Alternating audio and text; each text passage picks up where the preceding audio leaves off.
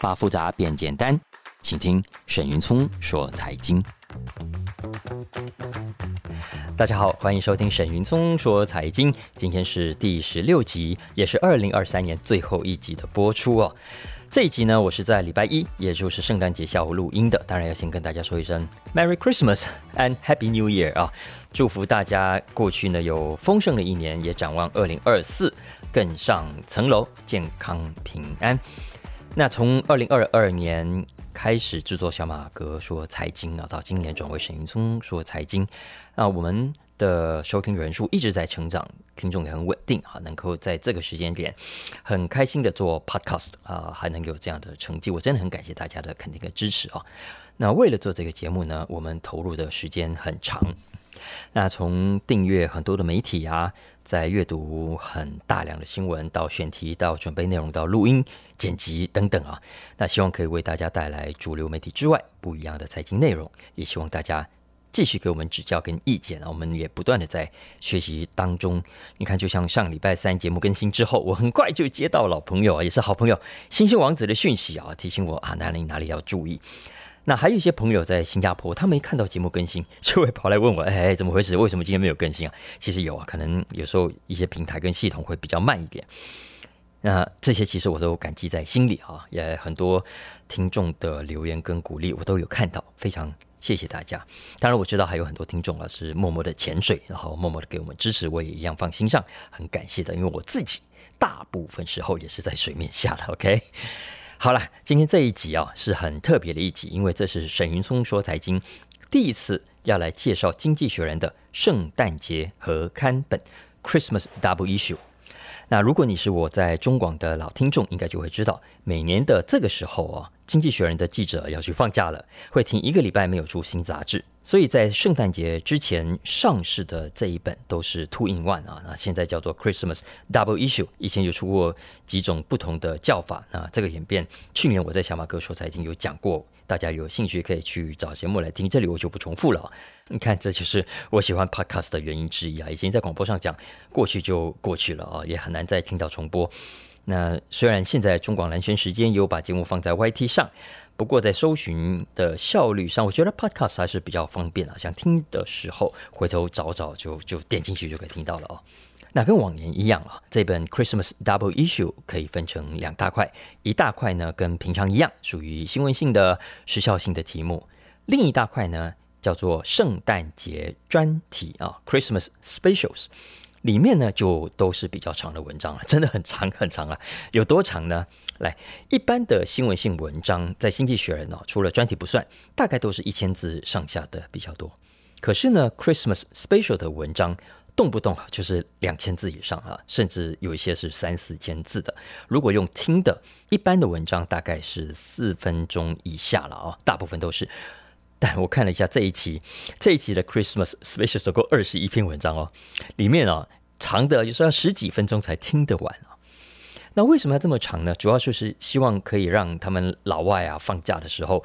去去去度假嘛，然后比较有时间静下来，可以看一点比较长、比较深入的文章。而且呢，《经济学人》所选的主题所涉及的范围是蛮广的，不只是财经经济有关。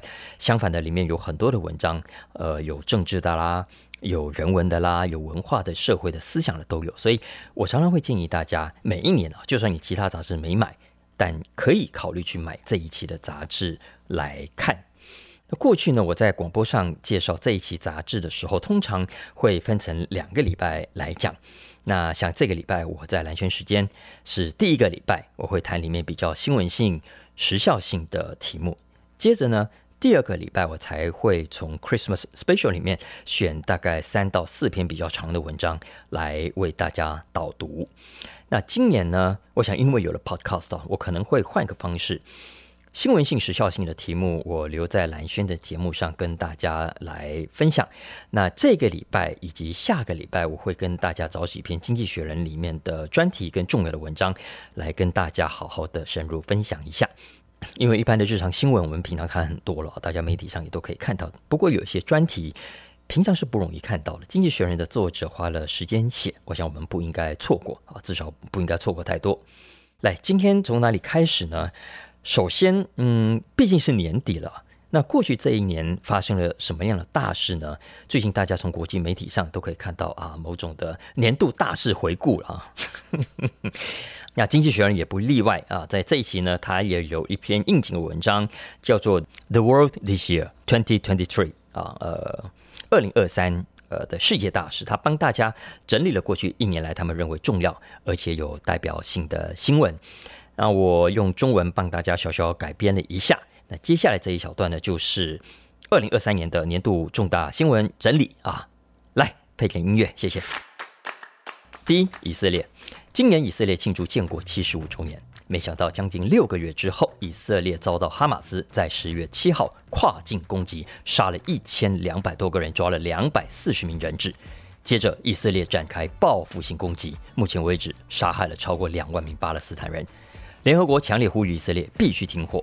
唯一反对的国家是美国，而美国共和党籍的众议院议长凯文·麦卡锡在十月间遭到罢免，成为美国史上第一位被罢免的众议院领袖。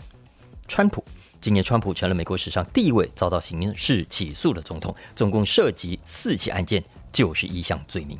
美国历史上从来没有任何前总统或现任总统遭到刑事起诉。科罗拉多州最高法院在十二月甚至宣布，川普因为涉及叛乱，不具备参选该州总统的资格。二零二四怎么办呢？大家都在看。俄乌战争，乌克兰六月展开大反攻，虽然泽伦斯基说他成功削弱了黑海上的俄罗斯海军，但是经济学人说啊，其实斩获非常有限。芬兰，芬兰加入了北约，让俄罗斯犹如芒刺在背。下一个申请加入的国家是瑞典，目前正被匈牙利和土耳其挡在门口。中国，原本让分析师乐观的中国经济，二零二三却意外的逆转，疲弱的出口、寒冷的房地产业和通货紧缩。之前经济学家说，中国经济规模很快就会超越美国，成为全球第一大经济体。现在他们不太确定了。法国。巴黎一位非洲裔的青少年被警方开枪打死，引爆了巴黎二零零五年以来最严重的街头暴力示威。还有阿根廷，右派的政治素人米雷当选之后大砍政府预算，阿根廷货币当场贬值五十趴，全世界都在看他接下来要怎么样对付高达百分之一百六十的通膨和百分之一百三十的利率。米雷说，通膨这么糟糕，都是腐败政客乱印钞票的结果，是人为的祸害。有人为的祸害，当然也有天然的灾难。摩洛哥和阿富汗大地震分别造成三千和一千五百人罹难。利比亚滂沱大雨摧毁了两个水坝，一个叫 Derna 的小镇被洪水淹没，至少四千人罹难，八千人失踪。在夏威夷的毛伊，今年也爆发百年来最惨重的野火，至少一百人死亡。知名古城 Lahaina 也惨遭摧毁。在人物新闻方面，媒体大亨梅朵终于下台，不再担任福斯新闻和新闻公司的董事长，交棒给他儿子 Lachlan。好莱坞编剧跟演员大罢工，《芭比》打破票房纪录。中央银行在连续十五个月大升息之后，全球央行在年底的时候终于踩下刹车。美国联储会甚至暗示，二零二四年会逆转，变成调降利率。银行危机，在美国矽谷银行 Signature Bank 和第一共和银行连续倒闭之后，银行界风声鹤唳。在欧洲，瑞士信贷结束一百六十七年历史，被并入瑞士银行。今年第四季，瑞银在吃下瑞士信贷之后，公布了单季获利高达两百九十亿美金，也写下银行史上最赚钱的记录。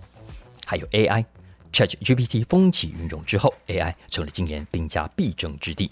Sam Altman 戏剧性的被开除又回国，AI 的发展速度再度引起忧心。股市，全球股市在二零二三年让分析师眼镜碎满地。辉达股价暴冲百分之两百四十，Alphabet、Meta 和 Microsoft 狂飙。减肥药爆红之后，诺华诺德股价像吹气球一样。后疫情时代，旅游股也很夯。Carnival 跟皇家加勒比两家邮轮业者的股价分别上涨百分之一百三十跟一百五十。晶片设计大厂安某在纳斯达克挂牌，成为今年规模最大的 IPO。特斯拉呢，又涨了百分之一百四十。讲到特斯拉，就要讲到马斯克。他把 Twitter 改名为 X 之后，当初他用四百四十亿美金买来的这家公司，现在只值一百九十亿。有些人就是那么的朴实，两百五十亿美金就这样蒸发在茫茫的风里。同样在茫茫风里的是加密货币平台 FTX 的客户。FTX 创办人 Sam Bankman-Fried 在十月开庭，被判决罪名成立。以上就是《经济学人》二零二三年的重点新闻总整理。Music 结束。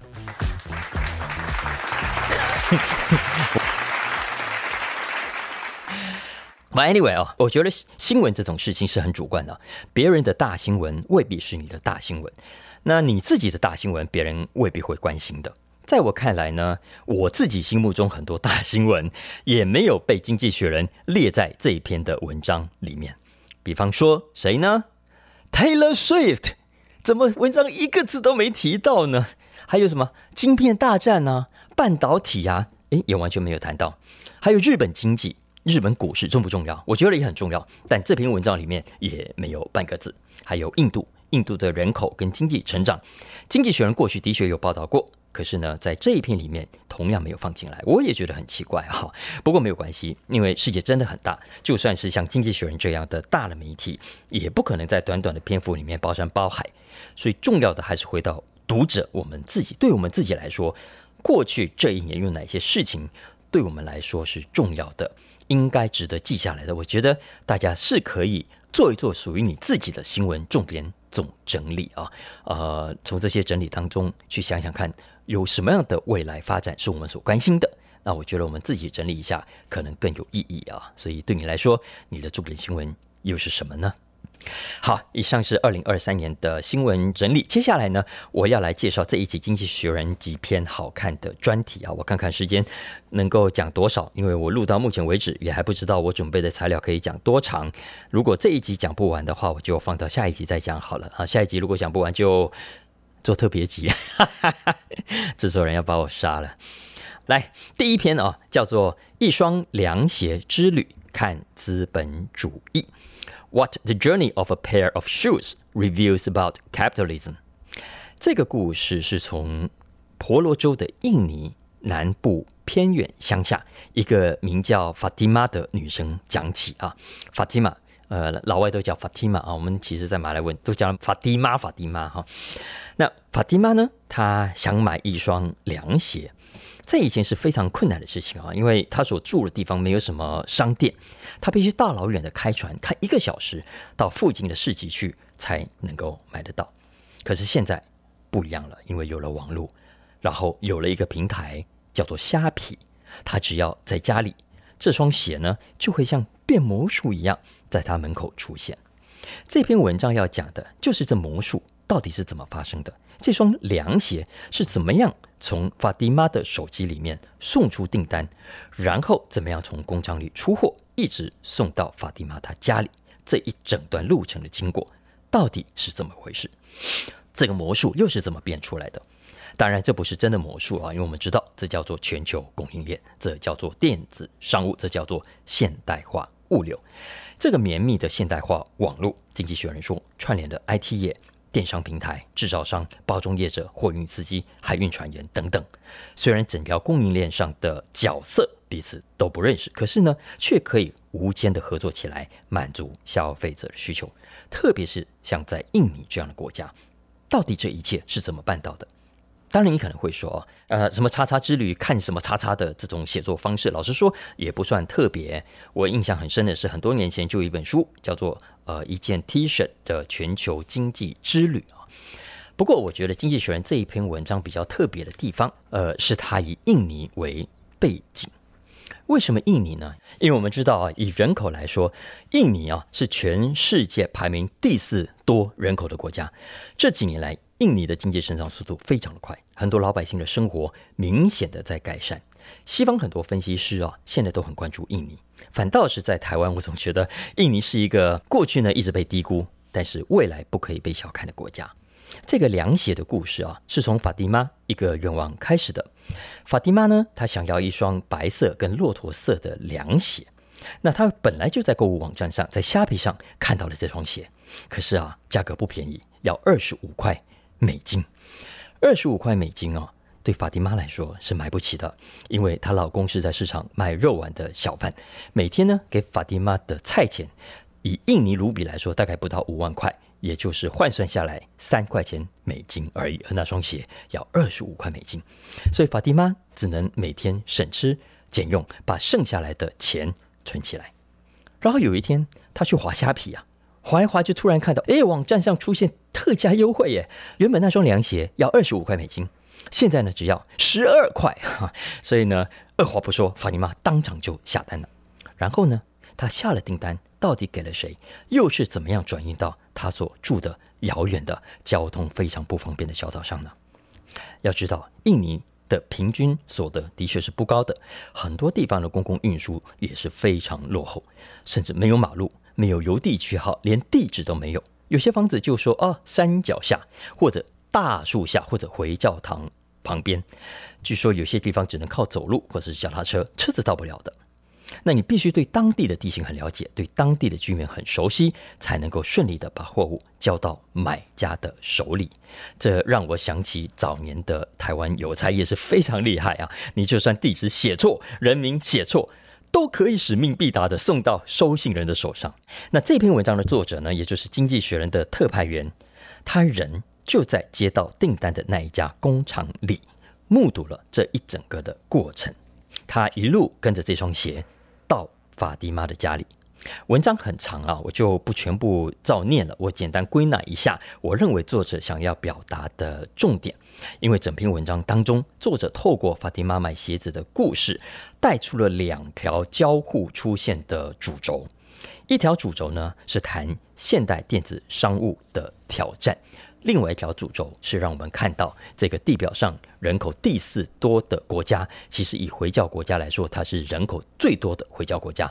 这几年来的经济发展跟改变，我有个很好的高中死党，过去很长一段时间就在印尼，我听他说他真的赚了很多钱，非常的成功啊。所以我很鼓励大家有机会花一点点时间开始研究一下印尼这个国家。那从这双鞋的旅程，作者看到什么呢？首先，他看到印尼小生意、小企业的成功起飞。接到法蒂玛订单的这一家工厂，是远在雅加达附近一个小城市，叫茂物啊，Bogo 这个地方。那这个地方距离法蒂玛住的那个小岛哈，隔了超过一千公里以上。工厂是真的很小，原本连一个员工都没有，就一对夫妻在经营。然后这一对夫妻在疫情之前也根本不知道怎么样去做。电子商务什么 EC 啊，完全不懂。可是疫情这三年，大家都 lock down，没有生意可以做，逼得这对夫妻只好上网想办法。没想到这一上网就脱胎换骨了。他们现在不但会在网络上接单，还会去找网红直播带货。据说哈，他每天可以出货好几百，搞不好上千双的鞋子。他的员工也从原本没有人，到现在三年之间。变成了有五十个员工，这一切都是在短短三年之内发生的啊！印尼有很多像这样的中小企业，成功的转型，成功的学会了电子商务，也形成印尼经济的一股新的生力军。这是第一点。作者要表达的第二点是，他看到了印尼公共建设的大进步。其实啊，要在印尼做电子商务，前端容易，后端难啊！什么叫前端呢？也就是呃，网络上的接单，因为现在。印尼的手机通讯已经很发达了，所以消费者呢，上网下单完全没有问题。问题出在后端，也就是接下来的物流啊、配送系统等等啊，复杂很多了，就很伤脑筋了。前面我刚才讲了，印尼很多地方的交通建设是很落后的。不过呢，作者呢就跟着这双凉鞋的运送过程，他发现就在过去这十几年当中，印尼的公共建设啊大幅度的改善。人气非常高的现任总统维多多啊，印尼人都叫他 Jokowi，投入了超过一千八百亿美金，总共盖了超过三十万公里的公路，超过一千五百座码头和二十五座新机场。当然，物流在印尼还是很复杂的过程，但是这样的建设已经让印尼比过去方便非常的多。而且，印尼的物流还有一个特色啊，就是河运，用河流来送货。因为印尼很多岛上啊有很多的河流。可以连接很多的小乡镇，这些河流运起货来比高速公路还要方便，然后又不用大费周章的去盖公路，所以有人说这叫印尼的高速公路，比高速公路还要方便。加里曼丹啊，印尼这个大岛的首府叫 Banjarmasin，中文呢叫马城啊。马城这个城市有个外号，就叫做千河汇聚的城市，因为很多河流都汇聚在这里。虾皮啊，虾皮在二零二一年就曾经在这里盖了一个转运中心。刚开始呢，一天大概只处理一万个包裹，据说现在一天要处理到六万个包裹。其实这不只是虾皮在印尼的情况，我觉得作者只是在换另外一种表达的方式，在告诉我们印尼目前的电子商务发展概况，很有意思啊。再来，作者的这一趟凉鞋之旅，也让我们读者看到印尼发展的一些威胁。就前面讲到，印尼的确在进步中，在发展中，没错，这些都是好消息，但是也不是没有问题的。比方说，环境污染的危机，印尼啊。虾皮上的货物有百分之八十五是从爪哇岛出货的，而其中大部分是透过海运，当然也有一些是空运的。那空运当然可以快个两三天啊，但不管海运或空运，都会遇到一个问题。就是森林大火所造成的空气污染，能见度非常糟糕。印尼曾经在一个月之内发生三十三起森林大火，所造成的烟雾啊，弥漫了整个海域，从爪哇到加里曼丹的航线都受到影响。而且当地的人告诉这篇文章的作者说，今年的情况，这双凉鞋之旅所遇到的情况还算好的。最严重的是，二零一五年，据说在当时连大白天啊都要开着车子的大灯才能看得到路，所以这是印尼所面临的环境污染危机。除了环境污染之外，还有一个威胁是其他国家可能未必有的啊，就是军事冲突的风险。作者在文章里面举了一个例子啊，是在西巴布亚的一座机场。这个机场原本就是一个很破烂的小机场，可是因为经济改善了嘛，哦，所以。现在改建成一个明亮的用钢骨盖起来的新机场啊，可是呢，就算机场翻新了、现代化了，它还是要面临军事冲突的威胁，因为当地啊还是会有一些叛军。据说今年还曾经劫持了一架飞机，最后呢把机长抓起来，然后把这个飞机给烧掉。哈，所以这是在印尼做生意、做物流要去注意的风险。但无论如何，文章里面的这一双凉鞋很幸运。他没有被挟持，他所搭的飞机没有被烧掉，顺利的在三天之后到了法蒂玛的手上。法蒂玛当然非常开心，他还带着作者去到他家里，哇，展示他最近从虾皮买来的战利品哈，护唇膏啦、润肤乳液啦等等。作者说，从某个角度来看，这的确是全球化的胜利。多亏了有智慧型手机的普及，也才有今天印尼蓬勃的电子商务，也让虾皮成为了一家真正的跨国企业。虾皮是中国企业，总部是在新加坡，现在在八个国家都有业务。我觉得作者这个文章写得很好，他有一个形容我觉得特别的棒。他说：“哦，印尼真的是一个很特别的国家，在这里呢，有现代化的摩天大楼，也有蛮荒的森林。”有人穿着传统回教服装，也有人穿迷你裙；有人活在数位时代，也有人过着原始生活。印尼的贫富差距哦，城市跟乡下之间的落差之大，我觉得是很多国家难以想象的。哦，还有在印尼做电子商务，还要注意一件事情。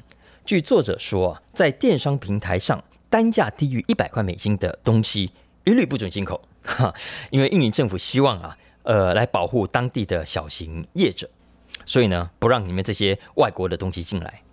不过，anyway，所谓有钱赚的地方就有人敢冒险嘛。所以现在几乎东南亚每一家电子商务业者都想要来印尼这个东南亚最大的市场试试手气，碰碰运气啊！大家可以看看这篇文章。好，既然讲了这一篇，我觉得就顺道讲一下另一篇相关的文章。我上个礼拜跟大家分享了一篇 Bloomberg 上的报道，谈美国一家新创公司啊，要在地下买管线送货的创意啊。大家如果有听的话，就会知道；没有听的话，待会听完这集赶快回去听，因为我觉得太有意思了。然后呢，有听众就跟我说，他觉得他觉得很好玩啊，因为平常比较多的报道呢，都是关心地上走的啦、天上飞的无人机啦等等啊，比较少谈到用地下管线。其实，如果未来一些体积不大的东西，可以像我上一次讲的，透过地下管线来送货，是可以舒缓地面上交通压力的。但不管是天上、地上还是地下，我认为都是物流业未来面貌的重大改变。我认为啊，现在在马路上飞奔的这些什么摩托车啊，送吃的、送货的。肯定有一天会消失的。今天这些很夯的送吃的等等，在我看来是已经某种夕阳产业的讯号已经出现了。为什么？因为它太没效率，也太危险了。肯定会有越来越多城市，特别是大城市，不会再允许这些送货的、送吃的，就像大街小巷这样狂飙车。然后科技也一定会出现一种方式来取代这么危险的、没有效率的送货方式。这一期的《经济学人》有两篇文章了，就是谈这个趋势。第一篇是在科技栏目下的头条，他谈未来的圣诞节会被送货机器人改写啊，他就直接这么说：Delivery robots, delivery robots will transform Christmas. Delivery robots will transform Christmas. 这篇文章从伦敦西北方附近一个叫凯恩斯的小镇谈起。凯恩斯这个小镇啊，在二零一八年也开启了一个实验，就像我上个礼拜讲的那个美国小镇一样。但是凯恩斯做的实验不一样，不是走地下，而是用路上走的机器人来送货。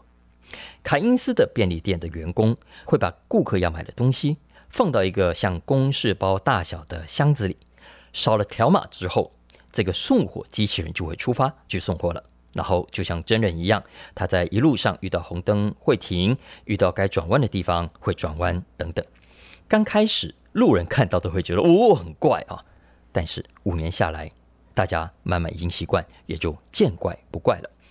这家来自美国加州的新创公司叫 Starship Technologies，他说啊，目前他已经在英国的十个城镇推出这种送货机器人的服务，包括很有名的剑桥啦。曼彻斯特等等，在美国也有五十所校园有了这样的服务。总共在美国跟非洲已经用这种机器人送了超过五百万笔订单。收到货的人只要用手机扫描一下，就可以打开盒子，拿到自己要买的东西。还有芬兰的首都赫尔辛基，目前正在测试机器人送货，预计二零二四年春天会扩大办理。韩国的三星也投资了一家新创公司，叫 newbilityn eubilitynubility。据说呢，要帮 Seven Eleven 送货，然后兵家必争的食物外送，当然也有人在做，像是 Uber，它有投资另外一家类似的机器人公司，叫做 Serve Robotics。二零二二年呢，从加州开始帮 Uber Eats 送餐，那这是地上走的部分，用送货机器人。除了地上走的。这篇文章接下来也谈到天上飞的。我几年前也在节目里面跟大家分享过，美国很多的公司很早就看好无人机的市场。最有名的当然是 Amazon 啊，它在二零一三年就在美国推出所谓的 Prime Air 的无人机送货服务，只是呢效果不是很好，所以进展很慢。但那是过去。经济学人说，现在无人机送货的发展模式已经越来越成熟了。加州有另外一家叫做 Zipline 的公司，早在二零一六年就已经在非洲的卢安达用无人机运送医疗物品。那现在呢，已经延展到买菜等等其他的服务。它的服务市场也从非洲扩展到美国跟日本。从明年开始，它还会帮英国北部的医院跟诊所运送相关的医疗用品。也就是说，空中飞的，路上走的。再加上我上个礼拜讲的地下的管线，正在改变全球物流业的面貌。那这个产业为什么会越来越成熟呢？经济学人归纳出几个原因。第一，当然是科技的进步。比起两三年前，现在这些机器人的 AI，嚯、真的厉害太多了哦！各种 sensor 啊，镜头也越来越清楚，也更厉害，也更让人放心。第二呢，当然是政府的松绑。因为在这之前，很多地方政府，包括联邦政府也一样，都很紧张啊。我们做官的都一样啊，都怕出了事要负责嘛。可是现在有越来越多的城市的官员观念已经很先进，也都愿意带头尝试新的计划。不管是我上个礼拜讲的亚特兰大附近的这个小镇，还是这篇文章里面有提到的英国啦、欧洲的城市，我认为他们的官员观念都已经很开明了。还有中央政府也是。之前呢、美国的无人机发展之所以绑手绑脚，最主要的原因之一，业者们都知道，就是 FAA 的规定绑得太死了。比方说，美国有一个规定，他说这个无人机的飞行距离啊，不可以离开操作者的视线。那光是这一条就让 Amazon 很头痛啊，因为它就是要远距离送货啊。不过呢，美国的 FAA 啊，现在已经核准了一些公司，包括刚刚讲的 Zipline 在内，可以飞离视线区啊。它英文叫做 Fly Beyond Vision Line of Sight 啊，英文简称 BVLOS 啊。大家可以去 Google 一下这个观念，如果如果想要进一步了解的话啊。那英国呢，明年还会启用所谓的无人机高速公路 Drone Superhighway，全长超过两百六十公里。那这些都是政府在观念上的改变。当然，最后我认为也是最关键的一点是消费者了。消费者现在也渐渐接受了，很多消费者是这样子，跟我一样很多疑的，都不太愿意接受这些什么新科技。即使接受这些新科技啊，但是渐渐的，当用的人越来越多，慢慢的有了口碑之后，很快的就会有更多的人愿意跟进。现在欧美就是这个状况，我想台湾可能也快了。当然，目前为止，这种送货机器人啊、无人机啊，都还没有办法全自动了，它还是要需要某种程度的人为介入来操控，而且主要是处理小型的货物，通常是十公斤以下的东西，太重的还是要走回传统的物流。可是呢，光是这种小型的送货啊，我认为未来就可能变化出很多的花样。比方说，现在在美国啊，呃，这个路上的送货机器人，对不对？它还可以在货送到的之后，如果这是生日礼物的话，它在按的叮咚，对，然后会自动播放生日快乐歌，Happy Birthday to you，Happy Birthday to you 啊，或者像圣诞节会播放圣诞歌曲等等啊，这些小小的变化有趣，但也是未来看起来是会发生的事情。经济学人显然，我认为他很重视这个话题啊，所以除了把这篇文章放到科技栏目的头条之外，另外呢，在 Leaders 的部分也另外有一篇文章，呃，Santa Claus is coming to town，我们都会唱。那这篇文章的英文标题就叫 Technology is helping Santa Claus come to town more efficiently。科技帮圣诞老公公更有效率的进城来了。这也是一篇很有创意的写作方式，因为我们知道。巴菲特，股神巴菲特每年都会写一封给伯克夏股东的信嘛。那这一期的《经济学人》呢，就假想圣诞老公公也像巴菲特一样在经营一家公司，然后圣诞老公公就像巴菲特会在年底呢写一封信给股东，报告过去这一年的经营绩效以及对未来的展望等等。那圣诞老公公在这封信里面就说，他过去一年来积极加强公司的科技能力。什么样的科技能力呢？首先就是物流，也就是刚刚讲的送货机器人啊、无人机等等。为什么要使用这些新科技？因为更符合 ESG 精神，也能更有效率的把货物、把礼物送给小朋友。第二，圣诞老公公啊，现在也大量采用 3D 列印的技术，然后把生产线从过去很遥远的墨西哥啦、中国啦、印度啦，拉回到他们要出货的市场的附近。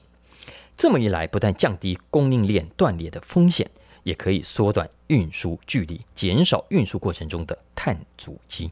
另外，圣诞老公公还开发了一个 App，专门为客人量身定做礼物。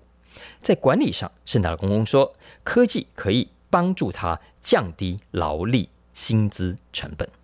为什么？因为 3D 列印机是全自动生产的，他的客户服务呢，也可以用圣诞老人 GPT 啊来做。省下很多的工钱。简单讲呢，透过这篇文章，我认为《经济学人》算是总结了呃刚刚前面提到的各种的新科技，也提醒我们，今天所有的企业管理、企业经营都走到了一个全新的局面。这个全新的局面对有些人来说是很忧心，是充满忧心的，因为觉得啊，我熟悉的过去不再存在了，而是一个变化很快，很担心，很悲观。可是，对于有准备的向前看的企业来说，其实相反是充满挑战的。你呢？你觉得你自己准备好了吗？好，呃，我看我这一集就先讲到这里啊、哦。经济学人的这个 Christmas Special 里面还有几篇我非常喜欢的文章，我想我就留到下个礼拜再跟大家分享喽。OK，以上就是我们今天的沈云聪说财经，希望大家喜欢，也尽量的帮我分享给更多其他的朋友啊、同学啊、同事，大家一起来收听。OK，谢谢大家，我们下礼拜见，拜拜。